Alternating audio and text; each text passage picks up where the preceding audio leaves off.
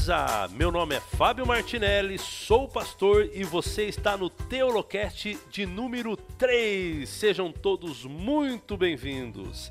E galera, seguinte, a nossa caminhada continua, a nossa série sobre a reforma protestante continua e tá muito legal. E eu quero fazer já um apelo para você que ainda não escutou os nossos dois últimos podcasts. O primeiro foi a reforma protestante, a gente faz aí um contexto histórico muito legal sobre a reforma protestante, desde a época aí do início praticamente da igreja cristã, do seu crescimento naquilo que ela se tornou, com os pré-reformadores e também com os reformadores, mais particularmente com Martinho Lutero. Está dividido em dois episódios, esse capítulo 1. E depois, se você quiser continuar acompanhando, a gente tem um outro que é Cinco Solas da Reforma. E nesse, que foi o número 2, nós estudamos um pouquinho sobre solos Christus só lhes deu glória. Então dá uma escutada e depois volta para esse aqui ou fica aí do jeito que você quiser também, porque hoje a gente vai estudar sobre um tema muito legal, muito interessante. Mas antes disso, eu quero apresentar para vocês, bom, apresentar não. Eu quero apenas dar as boas-vindas aqui a alguém que vocês já conhecem, que está participando conosco, que já faz parte da nossa equipe, que já não é mais considerado uma visita jamais, que é o nosso amigo Jonathan Hoppers. E aí, Jonathan, beleza, mano? E aí, Fábio, tudo bem? Obrigado aí, mais um convite. Na verdade, não é mais convite, a gente sempre tá junto aí, né? Agradeço aí. Você já tá entrando e, e mijando com a porta aberta. e não puxando a descarga, né? Mas é, mas, mas obrigado, viu?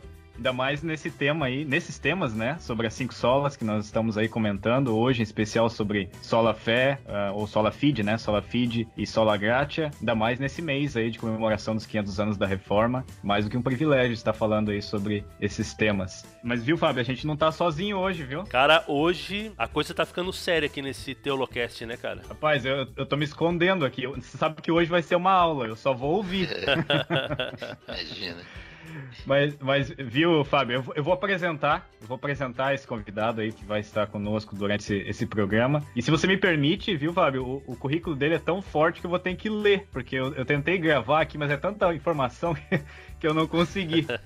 Esse convidado de hoje, ele é músico, ele é compositor, ele é palestrante, nasceu no Rio de Janeiro, mas ele mora em São Paulo, já faz muitos anos. E ele frequenta a Igreja Adventista Sétimo Dia de Moema, em São Paulo. Ele, como compositor, suas músicas e letras têm sido gravadas é, pelos mais variados cantores, como Arautos do Rei, Novo Tom, Prisma, Nova Voz, Coral Jovem do Moema e muitos outros por aí, Leonardo, Gonçalves e muitos outros por aí. Sabe que ele tem se dedicado os últimos seis anos aí da vida dele sobre um projeto chamado Projeto Maravilhosa Graça. E eu queria introduzir aí o nosso amigo teólogo, porque todos nós somos teólogos, e olha, ele ele entende muito de graça e de fé. Como é que você tá, Mário Jorge? Tudo bem? Tudo bom, tudo bom. Olha, é, na realidade, eu, o meu conhecimento da graça, eu digo sempre que é um conhecimento muito menos teológico e, e acadêmico, é muito mais é, vivencial. Eu me considero objeto da graça de Deus. Na minha vida, quem me conhece, eu tenho aí pouco mais de meio século de igreja e quem me conhece, conhece a minha experiência, conhece diversas fases pelas quais eu passei, sabe que acima de tudo é, eu tenho sido objeto da graça de Deus. Ela tem sido uma coisa muito presente na minha vida, muito mais do que um pouquinho da teologia que eu conheço, praticamente nada. Mas eu agradeço a Deus por ter me feito objeto da sua graça e não quero sair nunca de debaixo das asas dessa graça. Bom, Mário, a gente já de cara queremos agradecer aí a sua presença. A gente sabe que você tem uma agenda cheia. Quantas semanas de oração sobre a maravilhosa graça você já fez já, Mário? É assim, é, na realidade, a minha atividade de pregação é uma coisa razoavelmente recente. Como você pontuou aí quando falou de mim, a, maior parte da minha vida igrejeira, digamos assim, sempre foi na música, atuando na música, compondo, dirigindo corais, conjuntos, quartetos. Talvez um dos trabalhos mais conhecidos alguns dos trabalhos mais conhecidos que eu fiz, a música Escolhi Acreditar, gravada pelo Novo Tom, a cantata Herói da Fé, que é bem recente e que foi montada inteiramente em cima dos ensinos de Paulo a respeito da doutrina da salvação e vários outros. A música Justificado do último CD do Novo Tom. Ou seja, os meus trabalhos sempre foram muito voltados para esse entendimento gracioso a respeito da salvação, desde que eu vi o primeiro sermão sobre isso há 15 anos. Mas a minha atividade de pregação começou agora aí, coisa de uns 6, 7 anos atrás. Fui levado a isso pelas mãos do meu amigo pastor Benedito Muniz. Nós fazíamos um projeto, os dois juntos aqui em São Paulo. Fizemos 13 projetos nos quais ele pregava e eu cuidava da parte de música, de louvor e tudo. E ali, falando nos momentos de louvor, eu externava conceitos a respeito da graça e tudo, que acabei depois levando isso. Ele me empurrou para me empurrou para pregação. Então, eu tenho pregado nesses últimos seis anos, eu montei esse projeto. Então, não é uma semana de oração. Esse projeto é um projeto para final de semana. Tipo, a gente começa sempre numa sexta-feira, continua no sábado de manhã, no sábado à tarde e termina no domingo. É sempre um projeto de quatro sermões para um final de semana, embora eu já tenha feito em algumas igrejas na forma de semana de oração. A última que eu realizei, que foi no sábado passado na igreja do Riacho Grande, aqui em São Paulo, foi a de número 109, se tratando de séries sobre a graça, que hoje eu tenho três séries vindas sobre a graça. E mais 16 séries sobre música e adoração, que também é um outro tema, por, pelo fato de eu ter todo um passado de música na igreja, é um outro tema sobre o qual sempre me pedem para falar, então montei também uma série de fim de semana sobre toda essa polêmica que envolve ritmos, estilos, instrumentos. Então eu eu vejo muita coisa sendo dita por aí de forma extremista, então eu pedi orientação de Deus para montar uma série sobre esse assunto, mas à luz também da graça de Deus. Que legal. Olha, então a gente já vai ter que estender um, um outro convite aí para um outro podcast sobre música, né? Ah, tá bom, tá bom, vamos sim.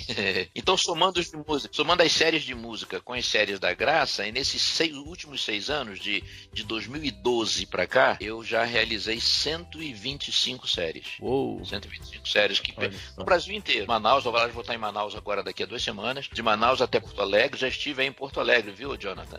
Já estive aí é no mesmo? sul, é na igreja de na igreja de Floresta, já estive aí. Uhum. E, e também nos Estados Unidos, já fui cinco vezes aos Estados Unidos para pregar em comunidades brasileiras né, de, de, língua portuguesa. E dá para adicionar no currículo agora um, um, podcast também, né? Agora tem o primeiro podcast. que privilégio pra é gente. É Muito Mas bom. só uma coisinha, um comentário, um comentário sobre isso. Isso aí me mostra, sabe o quê? Primeiro, eu nunca na minha vida imaginei me imaginei na frente num púlpito de terno, gravata, pregando um sábado de manhã, pregando. nunca, nem nos meus maiores delírios eu imaginei isso. E Deus encaminhou a minha vida para isso de uma forma inesperada.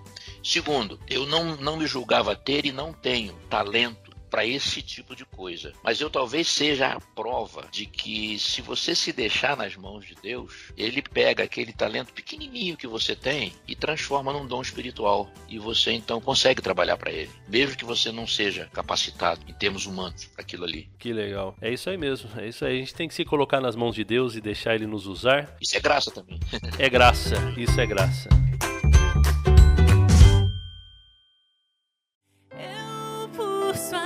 Graça, recebo de graça seus méritos, sua justiça. E Deus me E falando em graça, então, vamos entrar aí no nosso tema aí. É impressionante, você está dizendo que o pessoal te convida para todo lado para ouvir falar de graça, né? Isso daí me impressiona demais. Vou dizer uma coisa para você. A primeira vez que eu preguei sobre graça foi aqui na igreja de São Caetano do Sul, em São Paulo. E foi assim de surpresa. Até então não pregava, só falava nos momentos de louvor para introduzir uma música ou outra. Mas ali eu já desfiava alguns conceitos que depois as pessoas vinham conversar comigo e perguntar. E um dia o pastor Benedito Muniz ia pregar na igreja central de São Caetano, precisou viajar às pressas e mandou o meu nome para lá, botaram no boletim e ele me avisa na quinta-feira, sábado você prega na central de São Caetano. E aí não tive jeito, né? Eu fui para lá e esse é um fenômeno de fato, que você falou. A igreja tem sede de ouvir da graça. E vou dizer para você por quê. Nós somos uma igreja, a Igreja Adventista do Sétimo Dia, é uma igreja que, entre outras coisas, veio para restaurar certas crenças, certas verdades, entre elas a verdade de que a lei de Deus continua em vigência não foi só para o povo, para o povo judeu, e que a lei tem um papel no plano de salvação que, se não é salvífico, mas é um papel muito interessante e importante no cenário, plano de salvação. Então nós nos acostumamos a crescer ouvindo falar em lei e obediência, lei e obediência. E aí o que, que aconteceu? Como diz Ellen White num texto lindo dela, ela fala assim: nós nos acostumamos tanto a falar e pregar sobre a lei que nos tornamos tão áridos, ou seja, tão secos, tão sem vida, como os montes de Gilboa que não recebem orvalho nem chuva. Né? Então a igreja hoje está sedenta. Quando ouve da graça, então eles querem ouvir mais. Eu, eu, eu vou pregar por aí, tem gente que fala assim, Mário, é, é por que, que você parou o sermão? Eu falei, não, porque existe um horário. Eu ficava te ouvindo aqui o dia inteiro. E, é, e essa é a experiência que eu tenho encontrado em diversas igrejas. Né? E isso, isso é maravilhoso. Isso é maravilhoso. A pregação da obediência é uma pregação interessante importante, tem o seu lugar no cenário da salvação? Claro que tem. É, assim como tem o conhecimento, assim como tem a fé. Agora, a graça talvez seja o único elemento da salvação que acontece na esfera de Deus. É Deus que manifesta a graça. É? E como acontece na esfera de Deus, ela tem de fato uma preponderância. Ele é o grande guarda-chuva que cobre todo o processo de salvação. E é interessante que essa doutrina, né, essa verdade da graça, ela é algo extremamente. É, é até. Não tem palavras para dizer a importância dela. É complicado você mensurar a importância da graça em todo. Em todo... É, porque a graça é o próprio Deus, né? É, exatamente. Então, o ataque de Satanás contra a graça de Deus é um negócio muito feroz, muito violento, né? Tanto é, e eu gostaria que você explanasse para a gente um pouquinho disso, tanto é que por um bom tempo na história do nosso mundo, essa doutrina, essa verdade sobre Deus, ela ficou escondida, né? Em um período aí de trevas, ela ficou escondida até que aconteceu alguma coisa que essa verdade, ela voltou à tona aí com muita força, fazendo uma mudança muito grande, não só dentro da religião, mas como na percepção, na cosmovisão das pessoas em relação ao mundo em si mesmo. Fala um pouquinho pra gente então, Mário, desse contexto histórico de como esta a sola gratia, né, esta uma essa sola tão importante que a gente vai ver hoje, é como que ela, como que ela surgiu no contexto da reforma protestante. Da reforma protestante. Então, veja, é, é, a gente tinha até papeado um pouquinho antes, né? Eu, você e o Jonathan. A igreja cristã, que no caso era a igreja católica, católica significa universal. A igreja cristã tinha se desviado, né? Do século II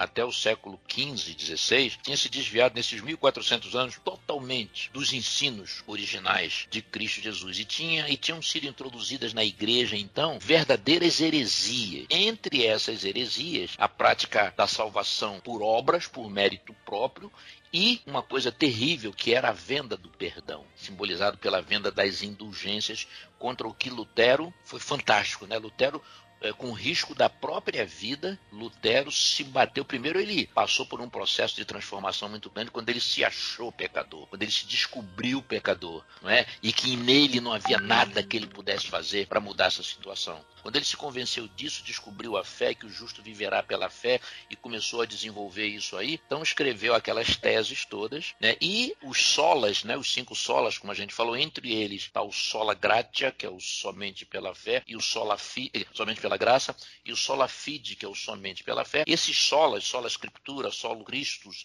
é, só lhe deu glória, são pilares que sustentam essa verdade que, que Lutero levantou. E o que é o, o, somente pela graça? O somente pela graça é o seguinte: a capacidade e as obras humanas, de fato, de nada valem nesse processo de salvação como dom salvífico. Como eu falei, a obediência é, é interessante, Jonathan e Fábio. Diga. Interessante quando eu vou pregar por aí, eu percebo isso claramente. Estou primeiro chegando numa igrejinha onde eu nunca estive. E aí começo a pregar, enaltecer a graça, desde a sexta-feira à noite. No sábado de manhã eu tenho um sermão forte, que é quando eu lanço as bases do, da doutrina da salvação. E aí começo a enaltecer a graça como sendo o único e verdadeiro dom de Deus a única garantia da salvação. E eu percebo claramente, às vezes, pelas feições dos irmãos que estão me assistindo, às vezes por um, um meneio de cabeça, às vezes pelo franzir da testa, um cochicho, o cara vira para o lado, você vê pela cara dele que ele não está concordando, não está concordando com o que você está falando. Aí você percebe assim um certo desconforto, né? Uma certa estranheza. Poxa, numa congregação adventista, o cara vem falar aqui que a graça é tudo. Mas você sabe que é o mesmo desconforto. Eu tenho muitos amigos no meio evangélico, muitos. Converso muito com eles individualmente e eu percebo que quando a gente começa a fazer certos comentários sobre a questão da submissão à vontade de Deus, da nossa adequação aos mandamentos de Deus, eu percebo também a mesma estranheza, a mesma, é, é, é o mesmo desconforto que eu percebo quando eu falo da graça no, no Assembleia Adventista. E aí fica parecendo, eu digo isso num sermão, fica parecendo que a graça é contrária a obediência. Fica parecendo que a fé é contrária às obras. Fica parecendo que o que aconteceu no Sinai é contrário ao que aconteceu no Calvário. Fica parecendo que as epístolas de Paulo aos Romanos, aos Gálatas, aos Efésios são contrárias, por exemplo, à epístola de Tiago, às cartas de João ou ao livro dos Salmos, que enaltece a lei de Deus de ponta a ponta. E na realidade, nós que estudamos essa questão, considerando os vários aspectos dos dois lados, nós sabemos que as coisas de Deus não se chocam, né? As coisas de Deus, quando você consegue, com a iluminação do Espírito Santo, com oração e com estudo, sistematizar essas coisas, elas se encaixam. Então a questão da graça, a graça de Deus que se revelou em Cristo, não só é necessária, é indispensável, mas ela é a única garantia eficaz da nossa salvação. Como seres humanos pecadores, nós nascemos espiritualmente mortos e não somos capazes nem de cooperar sequer com essa graça regeneradora. Você sabe que tem um texto de Ellen White, deixa eu ver se eu pego ele aqui, ah, tá aqui, eu tinha anotado ele aqui. Olha só que coisa fantástica que ela diz naquele livro Fé e Obras. Ela diz assim, ó, se juntássemos tudo que é bom, tudo que é santo, tudo que é nobre, tudo que é belo no homem e apresentássemos isso, apresentarmos esse resultado aos anjos de Deus como parte na salvação da alma humana ou na obtenção do mérito, a nossa proposta seria rejeitada por eles como traição. Viu que coisa poderosa? Uhum. Que coisa fantástica. Traição, ou seja, quando você coloca qualquer outra coisa adiante da graça, você está traindo. Está traindo o quê? Você está traindo o sacrifício que Cristo fez por você na cruz. Você está minimizando o que ele fez na cruz. Você acha que de alguma forma você consegue, de alguma forma, ajudá-lo?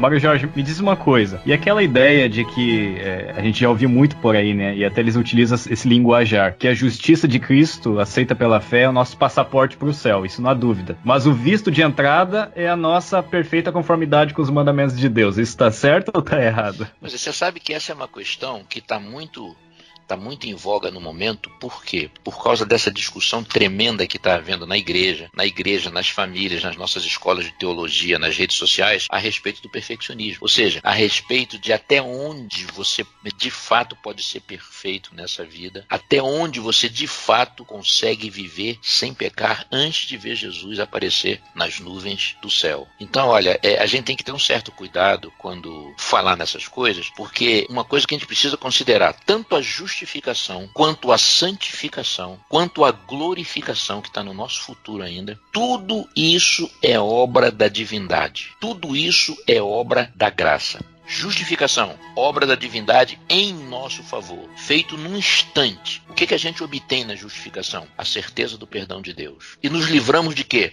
Da condenação do pecado. Aquela condenação que diz assim: todo aquele que pecar morrerá. Essa condenação não existe mais para quem está em Cristo Jesus, como dizia Paulo. Aí vem a santificação, que é o momento que, salvo engano, todos nós estamos vivendo. Todos nós que Estamos aqui conversando e os que estão nos ouvindo, estamos na fase de santificação, uma vez que já fomos justificados porque cremos. Na santificação, também obra da divindade, não nos enganemos. Apenas tem uma participação nossa, só que essa participação nossa né, que vai durar a vida inteira, é uma participação não no sentido de ganhar nenhum pedacinho da salvação. Nenhum pedacinho da salvação. A nossa interatividade e interação com o processo de salvação que se dá durante a santificação é simplesmente no sentido de responder ao amor de Deus. A religião cristã é a única religião que subsiste na forma de uma ação de Deus e uma reação do ser humano. Vocês que são teólogos devem ter estudado isso sob outros nomes é, é, na escola de teologia, aquela coisa dos indicativos, dos imperativos de Deus. Então, na realidade, é uma ação de Deus. Qual é a ação de Deus? Oferecer espontaneamente, unilateralmente, incondicionalmente, oferecer o que? Graça. Graça, graça, graça, graça, graça. Essa é a obra de Deus. Oferecer graça, justificação, perdão. Aí vem uma reação do ser humano e que só tem algum significado como reação, nada mais. Qual é a reação do ser humano? Manifestar fé nisso, nessa graça. Aí vem a questão, até já entrando sobre aquela, aquele negócio que a gente já falou que a gente ia conversar, sobre a relação entre graça e fé, sola gratia, sola fide, qual é o papel da fé. Veja bem, se a fé, por que, que a fé é importante? A fé salva? A fé não salva. Na nossa lição da escola sabatina desse trimestre, houve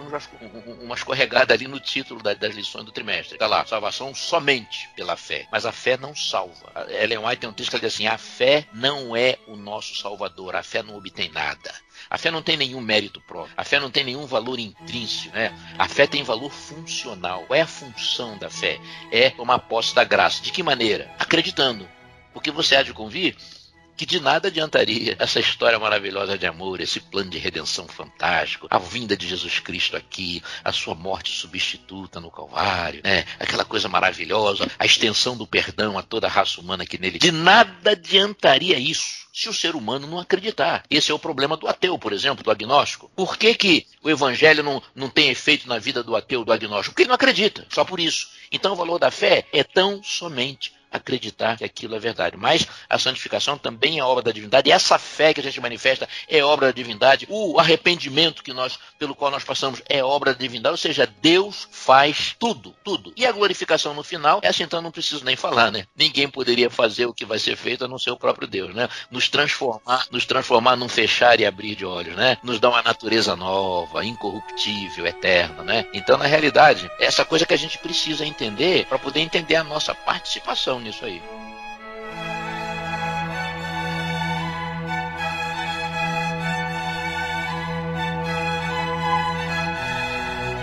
Depois a gente vai voltar um pouquinho e vamos explanar um pouquinho mais, gente, sobre a fé. Tá? E a relação dela também com a graça. Mas, Mário, de maneira pontual, como a gente poderia definir graça? Por exemplo, assim, se eu, se eu fosse te perguntar assim, o que é graça, me responda em uma linha. O que você diria? Em uma linha. A definição que eu mais gosto é a que eu mais utilizo. Eu digo assim: graça é a vontade que Deus tem de nos salvar. É esse desejo divino imenso é, é, que Deus tem de que nenhum homem pereça, senão que todos cheguem ao arrependimento e se salvem. Então, graça, para mim, é a vontade que Deus tem de nos salvar. Isso é graça. A gente estava aqui no, no off-topic conversando um pouquinho e o Mário falou pra gente uma coisa interessante, Mário, que eu queria que você também desse uma, uma explanada pra gente aqui. Gostaria que você desse aí uma, uma abertura Sim. aí pra gente, que é essa relação entre, essa diferença entre, entre a graça é, como um presente e a graça como uma recompensa. Uma recompensa. Então, isso é um outro negócio muito interessante. Essa é a segunda definição de graça que eu gosto. Essa é curtinha, curta e grossa. Graça é um presente. Embora muitos pensem que graça, que salvação, é uma recompensa, é um prêmio. É algo que você ganha porque você acredita em certas doutrinas, é algo que você ganha porque você obedece severamente às leis de Deus. Ou seja, tem gente que acha que salvação. Essa, sabe aquela história da sobremesa? Essa é interessante. O garoto, a mãe chega pro garoto e fala assim: Filho, olha aqui, ó. Tá vendo isso aqui que a mamãe fez pro seu almocinho? Tem aqui uma saladinha verde, tem um tomatinho gostoso temperadinho com cebola e azeite, tem esse arrozinho integral, né? Para quem gosta, eu detesto arroz integral, mas aí ela botou pro filhinho dela. Tem esse arroz, tem esse arrozinho integral, tem tudo de bom. Ela bota ali coisas boas. E o garoto tá torcendo o nariz. Aí ela diz assim, ó, se você comer tudo, sabe aquela sobremesa gostosa que você ama? Sabe aquele sorvetinho de frutas? Sabe aquela com coberturazinha de, de chocolate? Se você comer tudo, no final eu vou dar para você essa sobremesa. Aí, comparando isso com a salvação, eu chamo de salvação de sobremesa. Se você fizer isso, isso, isso, isso, se você acreditar que existe a trindade, se você acreditar na mortalidade da alma, se você acreditar que o, o dia de guarda é o sábado, se você é, acreditar no espírito de profecia como sendo inspirar um dom dado por Deus à sua igreja, se você devolver o seu dízimo fielmente, ou seja, se você fizer essas coisas, no final você será salvo. Você sabe que às vezes essa coisa é inconsciente, a gente não fala isso. É, se você falar, você pode pegar o cara que você acha mais legalista no mundo. Se você disser que ele fala isso, ele diz que ele não fala. Diz que ele não fala. Mas isso às vezes é inconsciente. A gente age dessa maneira. Então fica praticando a salvação de sobremesa. Se você comer tudo, eu te dou aquela sobremesa. Se você fizer isso, isso e isso, você recebe a salvação. E na realidade. Até porque nós, é, o nosso contexto, o contexto do mundo, ele é assim, né, Mário? Porque ele é assim. É, a gente trabalha um mês inteiro, chega no final do mês, o que, que a gente espera? Isso. Você falou um negócio importantíssimo aí. Nós praticamos o, aquela, aquela coisa assim, ó. Pra gente só tem. Meritocracia. Isso. A gente, pra gente só tem valor aquilo pelo qual a gente paga. Você percebeu com que orgulho a gente faz? Você mostra um carro novo e diz, ó, isso aqui, ó, comprei com meu dinheiro. Isso aqui eu comprei com meu, tá vendo essa casa bonita aqui, ó? Trabalhei muito para comprar essa casa. É, tá vendo aqui? Eu tô me laureando com doutorado, pós-doutorado, ó. Estudei muito, uhum. muito esforço, muitas noites em claro para eu chegar aonde. Ou seja, e aí, aí essas coisas têm valor pra gente. Por quê? Porque nós pagamos por ela.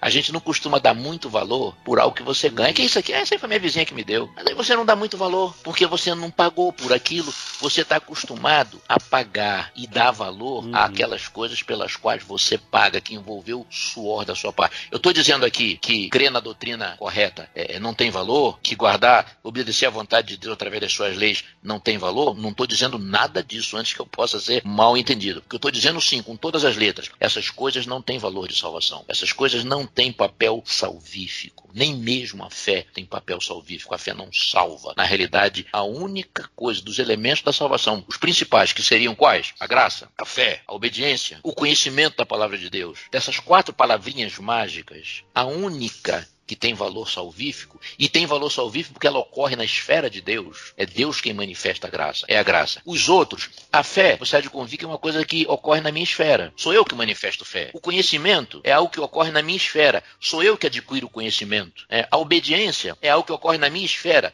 Sou eu que obedeço. E como são coisas que ocorrem na minha esfera, todas elas são falhas. Veja, por exemplo, a fé, a fé, ela diminui, ela vacila, ela até morre. Ela falha quando nós mais precisamos dela. Gilberto Gil fala numa das suas músicas: a fé não costuma falhar, mas ela falha. E ela falha quando a gente mais precisa dela. Então a minha salvação não pode depender da minha fé. Aí você pega outra palavrinha mágica, que é a obediência. A nossa obediência por Deus, para Deus é trapo de imundícia. A nossa justiça, a nossa obediência para Deus só tem valor à sombra da obediência de Cristo Jesus. Então, na realidade, qual é o papel da obediência? A obediência, ela apenas mostra de que lado eu estou e a que Senhor eu sirvo. Mas na realidade, ela não tem papel salvífico. Até porque, como eu falei para você, ela é considerada por Deus como um trapo de imundícia, algo que você passa numa parede branca e ao invés de limpar, suja. Né? E a terceira palavrinha mágica, que seria conhecimento, também é algo que ocorre na minha esfera, sou eu que obtenho conhecimento. E como é algo que ocorre na minha esfera, ele também é totalmente falho, ele ainda é por espelho, não vemos face a face, ele é sujeito a interpretações mil. Então a minha salvação não pode também depender do meu conhecimento. Só sobra a graça. A graça ocorre na esfera de Deus. E como tal, ela é eterna, ela é plena, ela é soberana, ela é espontânea, ela é incondicional. Mário Jorge, me diz uma coisa, você sabe que esses dias eu tava vendo no Facebook e aí postaram ali uma imagem, né? Em uma, uma das páginas grandes é, e bem influentes na rede social. Postaram assim, eu não me recordo exatamente as palavras, mas estava assim, ó. Se Jesus voltasse amanhã, você teria certeza da sua salvação? E aí você, quando você lia ali os comentários, você, você via que as pessoas faziam uma conexão direta com as falhas delas, as ali. Puxa vida, eu ontem eu pequei, entendeu? Hoje eu pequei e aí já vem aquela ligação. Poxa, se eu pequei, eu não tenho certeza da minha salvação. Como que a gente deve pensar como cristão? Nós podemos ter certeza da nossa salvação? Então, veja, essa, essa questão da certeza da salvação é um negócio muito interessante, porque na realidade, quando a gente fala em certeza da salvação, essa certeza não é aquela coisa arrogante, legalista, perfeccionista. Essa certeza é aquela da qual Paulo dizia assim: nenhuma condenação há para quem está em Cristo Jesus. Então, na realidade, você pensa, será que a Bíblia. Eu estou tentando achar aqui um texto, estou falando com vocês e estou tentando achar aqui um texto em que, em que Deus nos diz, nos mostra que nós temos sim, nós podemos sim ter certeza da nossa salvação. Isso não é uma heresia, não é, não é nada assim que a gente deva falar a meia boca, não é? É, é? Por quê? Porque não é uma postura pretensiosa, não é uma postura atrevida, não é uma postura perfeccionista, legalista, é uma segurança humilde É uma segurança confiante de que, como dizia Paulo, não resta mais nenhuma condenação para quem está em Cristo Jesus. Quem crê na sua salvação é porque está vivendo em santificação, é porque está buscando um relacionamento diário totalmente dependente de Deus, mas de forma natural. Ter certeza da salvação é ter certeza daquilo em que nós cremos. Olha, eu achei o texto, ó. Hebreus 6,9 diz, diz assim: 9 e 11. Mas de vós, ó amados, esperamos coisas melhores e que acompanham a salvação. E desejamos que cada um de vós mostre o mesmo zelo até o fim para a completa certeza da nossa esperança. Isso foi o escritor do livro de Hebreus. Paulo diz assim em 1 Tessalonicenses 1,5: Porque o nosso evangelho não foi a voz somente em palavras, mas também em poder e no Espírito Santo e em muita certeza. Então, na realidade, a Bíblia não aprova o pensamento de que eu não posso ter certeza da minha salvação. Eu posso sim. Posso duvidar? Sim posso duvidar. Geralmente, quando alguém pergunta, olha, você tem certeza da sua salvação? Ou, ou, como o Jonathan falou, você estaria salvo se Jesus voltasse hoje ou amanhã? Eu acho que uma da, das coisas que a gente pensa quando alguém pergunta pra gente, olha, se Jesus voltasse hoje, ou se Jesus voltasse amanhã, você estaria salvo? A gente pensa o quê? Bom, deixa eu ver se eu estaria salvo. Bom, essa semana eu, tá, eu não pequei muito não, eu ajudei algumas pessoas. É, eu, nem fui ao cinema. nem fui ao cinema.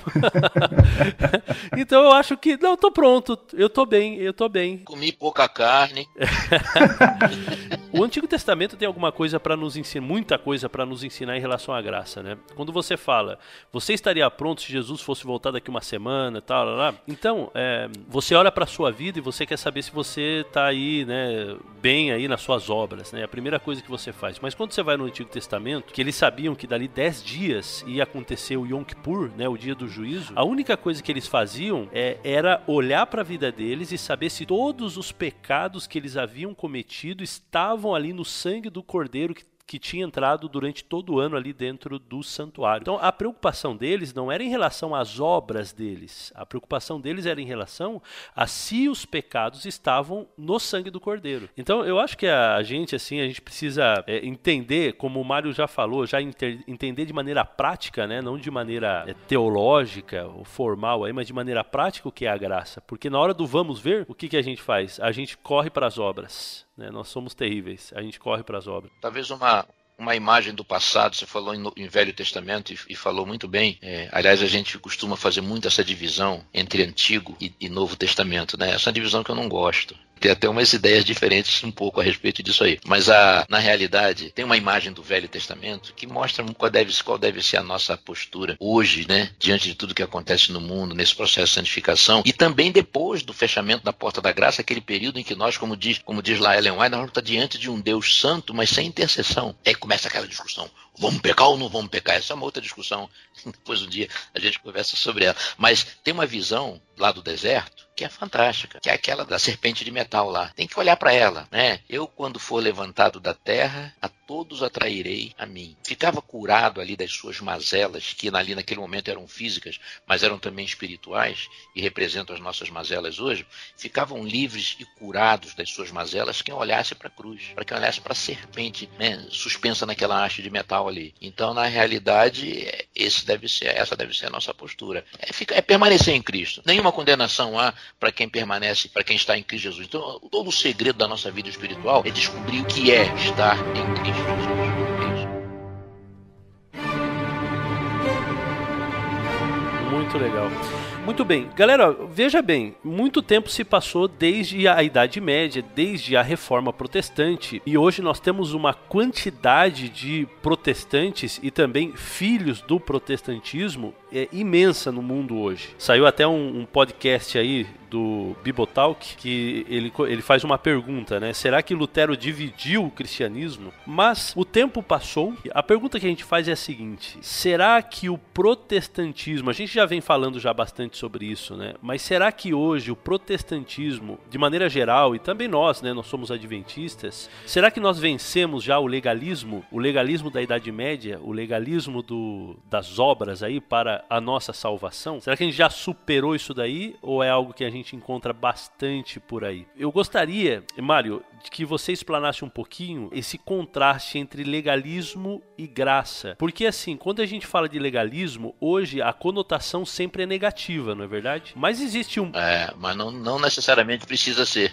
Exatamente, existe um bom legalismo. Eu queria que você explanasse pra gente um pouquinho sobre isso também. Você sabe que eu, eu fui uma vez pregar lá no NASP, lá em Engenheiro Coelho, né? A gente tava estreando, inclusive, a, naquele final de semana, a cantata Herói da Fé, e, e tava todo aquele clima de Paulo, né? De, de, justificação, de salvação, e eles me chamaram, eu preguei no culto da sexta-feira à noite, que é um culto muito concorrido, tão concorrido quanto do sábado de manhã. E eu preguei sobre obediência ou graça, e lá eu falei sobre, exatamente sobre legalismo. Primeiro, deixa eu dizer uma coisa, o que é o legalismo? Quando a gente fala em legalismo, que é, que na realidade, a gente está querendo dizer, eu quando falo legalismo, estou me referindo ao seguinte: aquela religião severa, aquela religião triste, aquela religião é, que a gente pode chamar até de raivosa, né? patrulhadora, presa na letra fria de uma lei que, se nós formos honestos conosco mesmos e com Deus, nós vamos reconhecer que é uma lei que nós pregamos e não guardamos. Nós pregamos, brigamos por ela, mas não guardamos.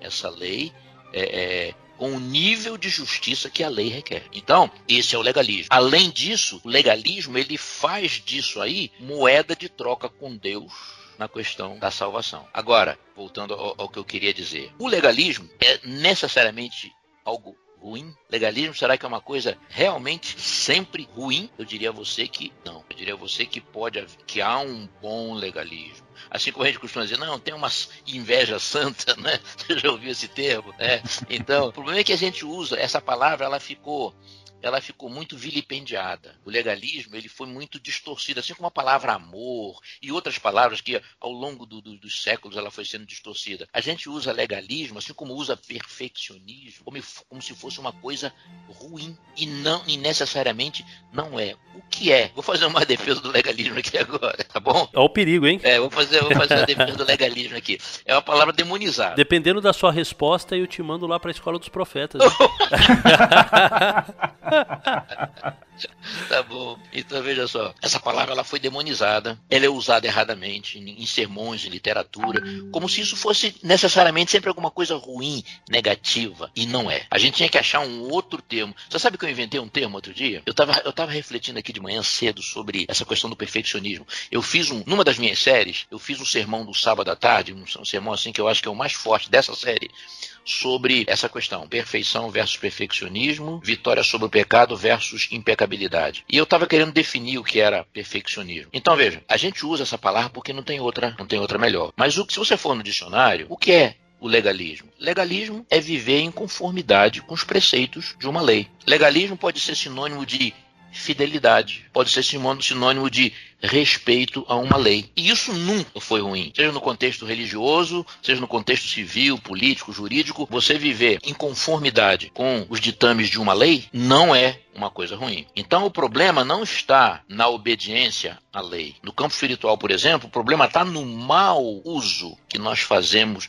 da obediência, na função salvífica errada que nós atribuímos à obediência e quando nós a usamos como moeda de troca. Tem um texto que eu não vou achar agora, porque eu não sou nenhum Leandro Quadros, então eu não sei essas coisas de cabeça. Mas tem um texto de Paulo a Timóteo em que ele diz assim: que a lei é boa quando nós a utilizamos de modo legítimo. Então isso significa o seguinte: existe então uma utilização da lei que não é boa que não é legítima. Então, isso é uma coisa que a gente precisa ter na cabeça. O problema, então, não está na lei de Deus, que nós sabemos que é santa, é justa e boa, não está na obediência, que nós sabemos que é algo que Deus espera de nós, como resposta ao seu amor, nada mais como resposta ao seu amor. Então, onde é que está o problema? O problema está, não está na nossa doutrina, porque se você for estudar a doutrina adventista, você vai ver que ela não é legalista, ela é graciosa. O que parece ser legalista, e é mesmo, é o discurso que nós ouvimos muitas vezes vezes de muitos púlpitos nossos, é o que nós lemos em muitos dos nossos textos, mas a doutrina oficial da igreja adventista, ela é baseada na graça. Então, é, o que, que é um mau legalismo, Mário? Bom legalismo, então, seria se ajustar à vontade de Deus naturalmente, por amor, por fé, para viver melhor, é, mas sem preconceito, sem julgar ninguém, como resultado natural da salvação, como com, com fruto do Evangelho. Esse é o bom legalismo. Agora, o que é o mau legalismo, que é o que nós chamamos de legalismo quando nos referimos a, a, a essa palavra? É fazer a mesma coisa, é fazer esse mesmo ajuste à vontade de Deus, mas para quê? Para obter mérito, para parecer melhor que o nosso próximo, principalmente aquele próximo que pensa, que age, que sente, que vive, que crê diferente de nós, né? para satisfazer um Deus exigente, para acalmar nossa consciência de crente. Ou seja, em última análise, para sermos salvos. Então, na realidade, ser legalista, ser mal legalista, é isso. É achar que obedecer, fazer a vontade de Deus é apenas guardar um decálogo. Colocar a lei no lugar errado. Né? Exatamente, né? usá-la de modo não legítimo, como dizia Paulo. É tentar ganhar a aprovação divina pela minha pobre obediência, que para Deus é trapo de imundícia, e fazer disso moeda de troca com Deus. É ser intolerante, acusador com aqueles que não compreendem, não creem como eu compreendo, como eu creio. É mesmo que inconsciente eu me achar melhor do que eles. É colocar ênfase nas obras da lei, não nas obras da fé. Nessa última música que eu fiz, que entrou no último CD do Novo Tom, que se chama Justificado, é a música título, letra minha e música do, do Lineu Soares, é tirar o meu foco das coisas que eu tenho que fazer e colocar o meu foco nas coisas que Jesus fez por mim. Então, quando eu tiro o meu foco das coisas que Jesus fez por mim e coloco o meu foco nas coisas que eu tenho que fazer para Ele, aí eu estou sendo legalista. É achar que vitória sobre o pecado. É não pecar nem no mais ínfimo e fugidio pensamento pecaminoso ou, ou motivação do coração, é não ter mais pecado, é quase ter carne santa. Então, ou seja, é não lembrar que graça e salvação são privilégios não merecidos, não são direitos exclusivos adquiridos por nós ou conquistados por nós,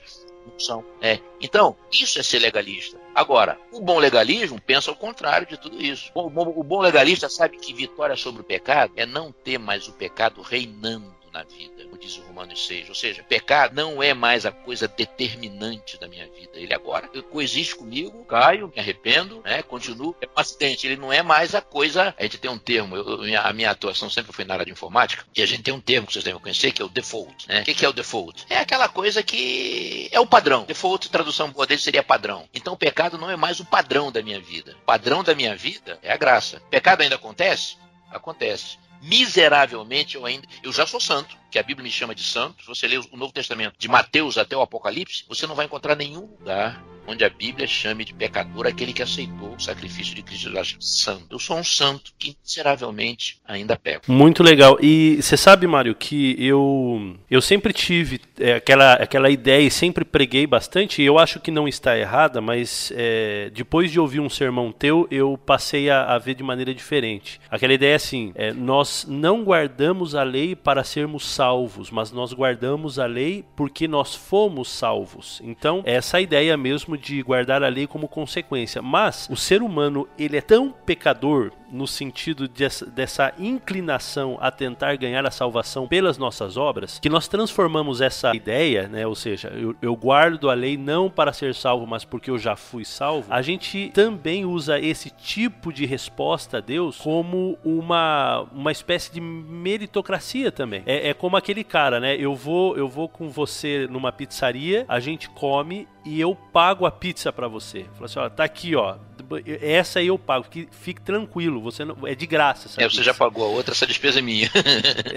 Exatamente. Aí depois você vai dizer o quê? Não, beleza, então você paga essa. A próxima eu pago. Eu pago por quê? Porque você pagou essa para mim, ou seja, eu tô devolvendo o favor. Então, a gente pode também, de alguma forma, mesmo depois de salvos, mesmo depois de entender a graça, a gente querer obedecer meio que para devolver o favor. Falou assim, ó, eu não quero ficar devendo para Deus, assim como você não quer dever a pizza para mim, né? Um dia eu te pago uma pizza, num outro momento, eu não quero ficar devendo para você, porque a gente foi ensinado desde pequeno que não se deve para ninguém, que você não vive de favor de ninguém, e a graça é exatamente isso, você viver do favor de Deus sem condição de pagar, né? Você tá é, é como você viver ali no, no, fundo da casa de alguém, né? Não, você quer sair dessa situação, você não quer depender de ninguém. Então, às vezes a gente usa a, até mesmo essa coisa boa de você fazer por consequência da salvação, você fazer não por amor, mas só para, ó, estamos kits agora. Com certeza. Você sabe que a gente pode usar até a nossa gratidão, ela pode virar um pagamento? Então veja só, olha só que coisa fantástica. Eu falo isso sempre com a minha esposa, né? Você tem uma grande amiga na igreja e minha, e minha esposa é uma pessoa muito sociável, tem muitas amigas. Então ela tá no shopping, lembrou de uma amiga dela, vê uma blusinha, puxa, essa blusinha aqui é a cara da fulana, eu vou levar para ela. Aí sem nenhuma razão. A amiga dela não fez aniversário, não fez nada. Ela viu a blusinha, lembrou da amiga dela, pé a cara da amiga dela, ela comprou a blusinha e chega e dá para amiga dela. Aí chega no sábado seguinte, a amiga dela tá usando a blusinha que ela deu. Isso é o melhor agradecimento que ela poderia ter da amiga dela. Se a amiga dela fizesse, uh, Helena, muito obrigado, que bom, amiga, você lembrou de mim, puxa vida. E toda vez que encontra com a Helena, fala assim: Helena, olha, eu não esqueço aquilo que você fez por mim, sem nenhuma razão. Você me deu aquela blusinha, e toda vez agradece, agradece, agradece, chega a encher o saco da Helena um dia, né?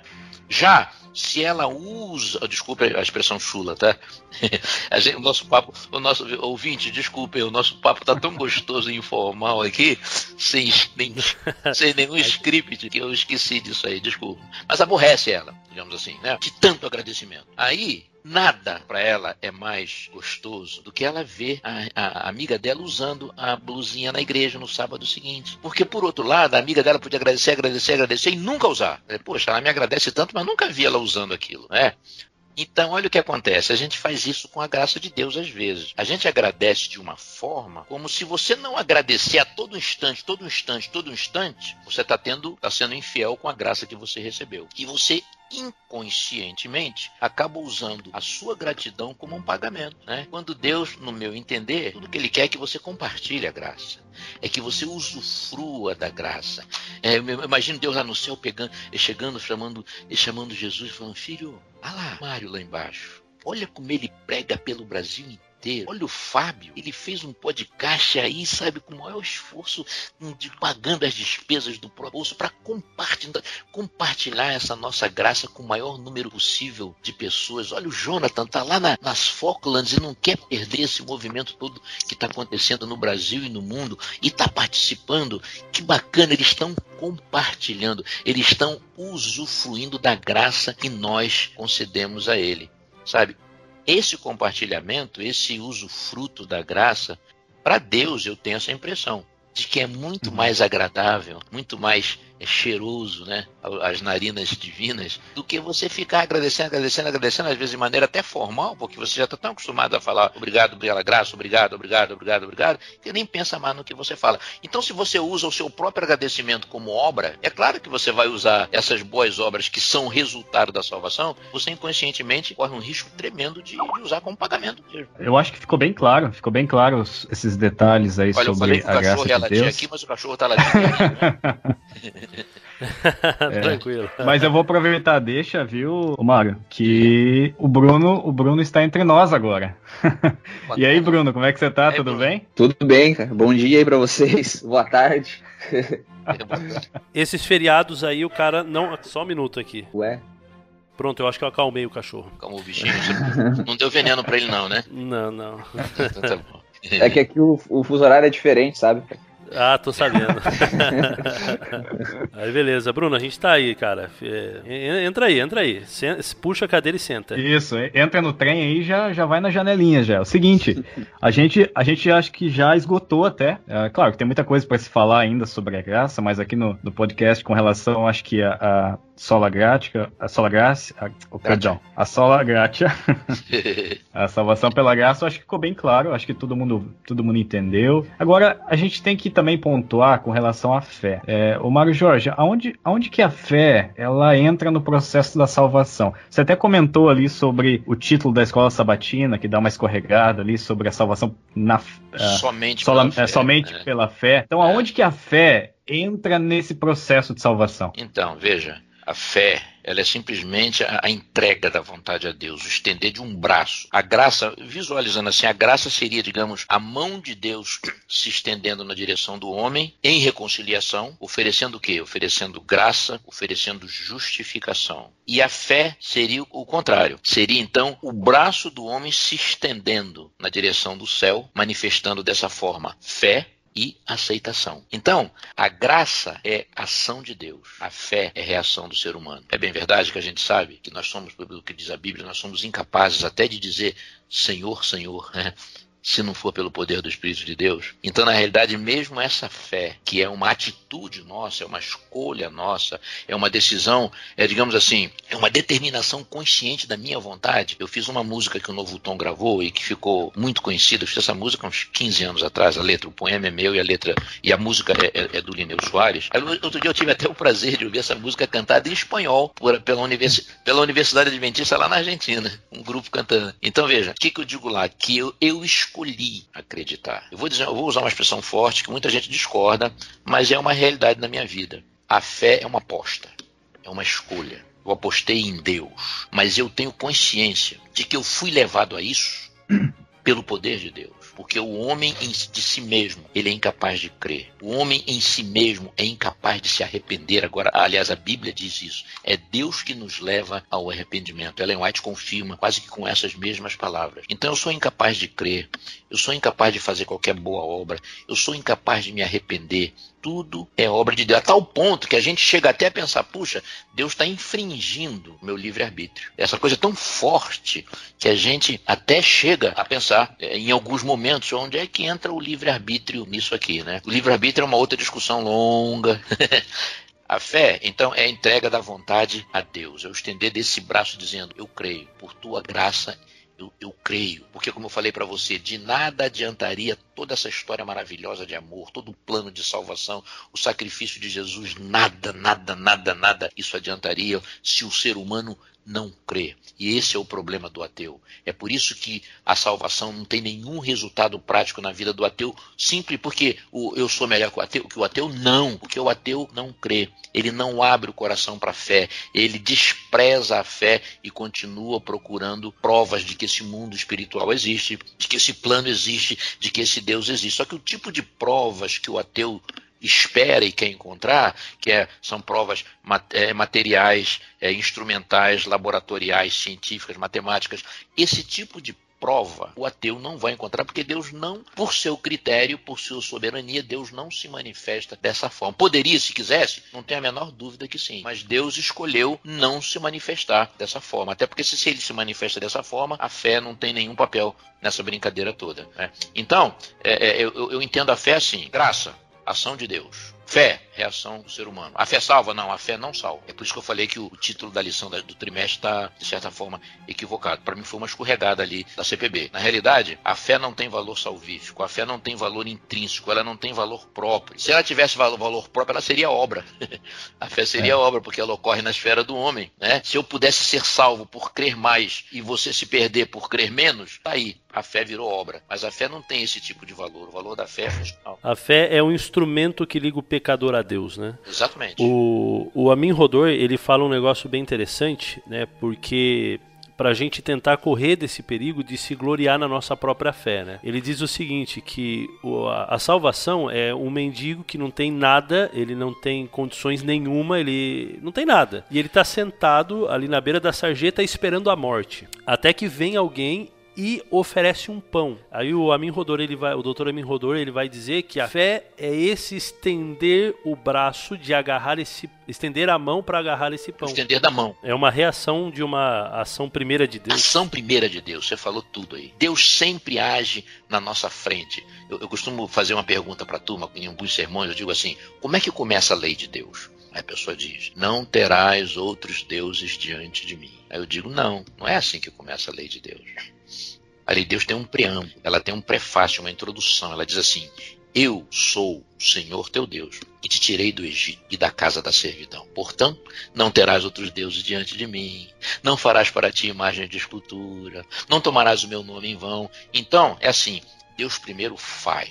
Ele chega e diz: tirei você do Egito, tirei você da prostituição, da corrupção, do adultério, do crime, da mentira, da bebedeira, das drogas. Agora eu vou esperar a sua reação, que pode vir ou não.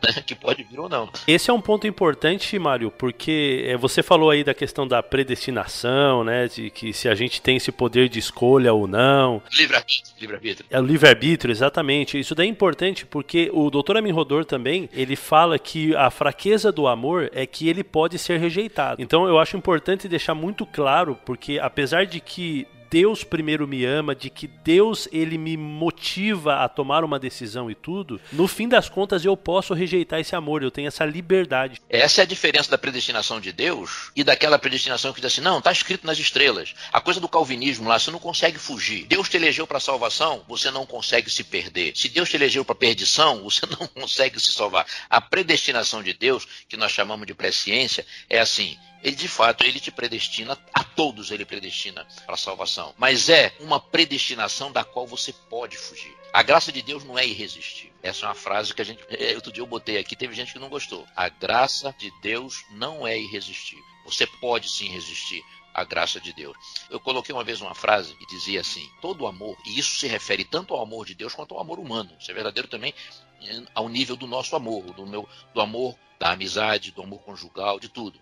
É assim: todo amor, toda amizade, todo amor, para se demonstrar verdadeiro, ele tem que admitir que o outro possa dizer não. Não vou repetir. Todo amor, para ser considerado verdadeiro, autêntico, coerente, ele tem que admitir que o outro possa, a qualquer tempo, que o outro possa dizer não. Esse é o problema. Por, por que, que acontecem os crimes passionais? O sujeito diz, ah, não vai ser minha, não vai ser de ninguém. E pá! Vai lá e mata. Né? Ele não admite que o, o, seu parceiro ou a sua parceira não o ame, não a ame. Ele não admite. Tem que ser dele. Né? Imagine se Deus fosse agir dessa forma. Então, tem que ser assim. Seria como uma pessoa olhando para a gaiola e, e, um passarinho lá dentro dizendo: Uau, como esse passarinho me ama. Ele nunca foi embora. embora. Sem chance, né? Sem chance não vai embora nunca mesmo, né?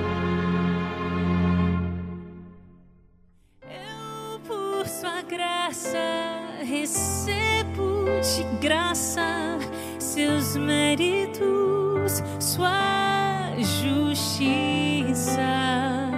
E Deus me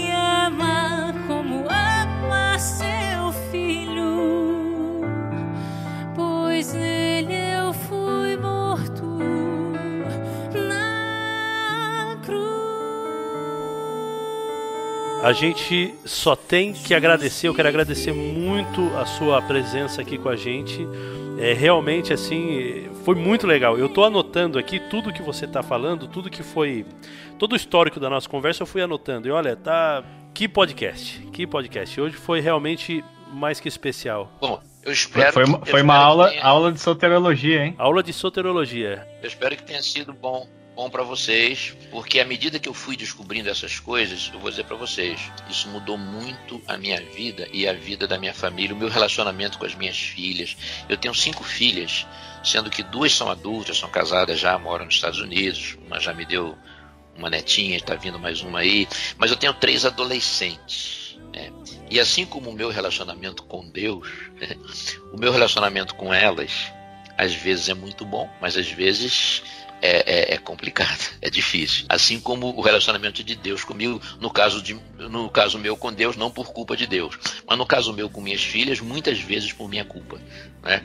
Então, eu, eu tiro do meu relacionamento com elas no dia a dia parâmetros de graça sabe? E que me ajudam muito no meu relacionamento com Deus. Hoje eu vivo totalmente pela graça. Não faço da graça arroz de festa, como eu digo naquele poema. Aliás, você vai ler o poema? Ah, é verdade, tem o nosso poema. Vamos terminar assim, deixa pro finalzinho. Na hora que a gente fechar, eu, eu vou. Eu vou então, é, é, não faço da graça arroz de festa. Eu digo sempre que existe a graça salvadora, mas não só a graça salvadora, existe também a graça transformadora.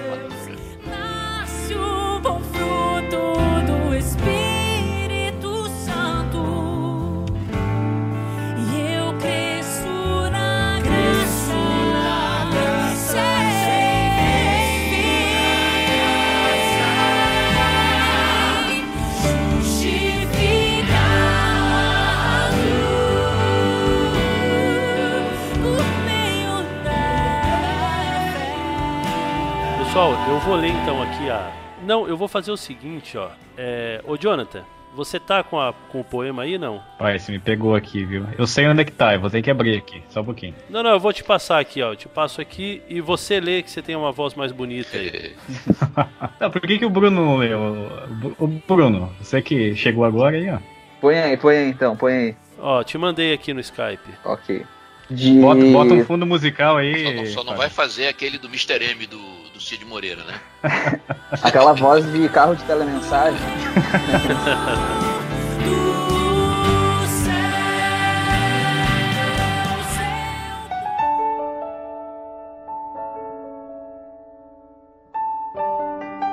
O que é a graça? Por Mário Jorge Lima. Falar de graça, de amor e aceitação, falar de perdão, misericórdia e salvação parece coisa fácil, parece coisa simples, mas saiba, não é não. Num mundo em que tudo espera por seu troco, o mundo do jogo sujo, com cartas marcadas, da vantagem, do bom preço, falar de graça é andar na contramão. E o que é essa graça tão maravilhosa que hoje é propagada pelas religiões, mas que muitas vezes não é compreendida e nem aceita é? Parece arroz de festa, fala-se nas igrejas, é assunto de sermões, de músicas e livros. Emociona e toca corações e mentes. Sim, o que a graça é? Antes de mais nada, graça é presente. Algo que ganhamos e que não pedimos que não esperamos, às vezes nem queremos. Ela vem do céu. Graça é não ter nada e receber tudo. É estar aprisionado e descobrir-se livre. Saber que nossa dívida já está quitada por alguém maior. Graça é receber do céu favor imenso. Desfrutar daquilo porque não pagamos e que não pagaremos nunca, porque não temos com o que pagar. Não tente pagar por ela, não conseguiria não dê nada em troca, nem tente ser digno, pois será um esforço sem qualquer valia. Apenas a aceite. Graça é poder ter méritos alheios e é usar vestes que nós não compramos. É poder ter coisas que jamais teríamos se alguém não nos desse. Seja como criança, a qual não possui nada. Tudo que ela tem é dado por outros. Do alimento, a roupa, cuidado, moradia, nada é dela mesma. Mas agora escute: há um erro quanto à graça. É pensar que ela justifica os erros e desconsidera os pecados todos feitos contra Deus. Graça não apaga as sérias consequências de uma vida longe do ideal divino. Ela traz conforto, sim, traz esperança e justifica o ser. Mas saiba que a graça, a maravilhosa graça, tem um lado doce de quem a recebe. Porém, tem um lado duro e até penoso de quem a concede. Pois se você tem hoje tão grande benefício, é porque alguém se deu em sacrifício e pagou o preço de todos os seus erros com a própria vida. Finalmente, a graça é inesgotável, bem maior que os nossos erros e pecados, é maior que as crenças e o conhecimento, ela é dom de Deus.